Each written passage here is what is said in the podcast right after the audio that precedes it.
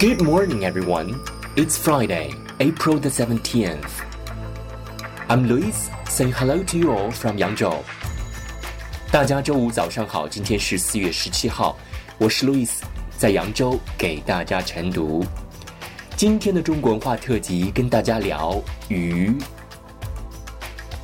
Chinese character 鱼，which means fish, with the plump body and round eyes。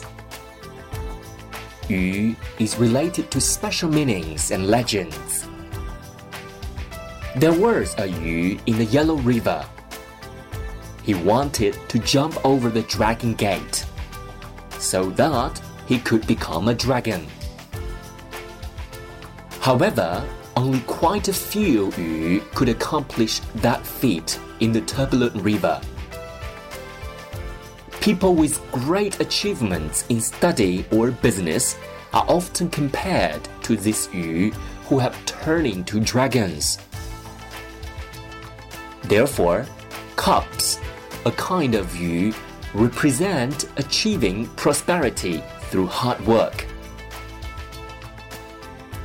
Yu is a word with a double meaning in China. A spring festival painting featuring a yu is a symbol of an affluent life. Yu reminds Chinese of prosperity and fortune. Thus, people like to raise yu to pray for good luck. Yu is a producer nature and a mascot in Chinese daily life.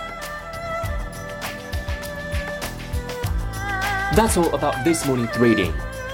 Thanks for listening. See you tomorrow.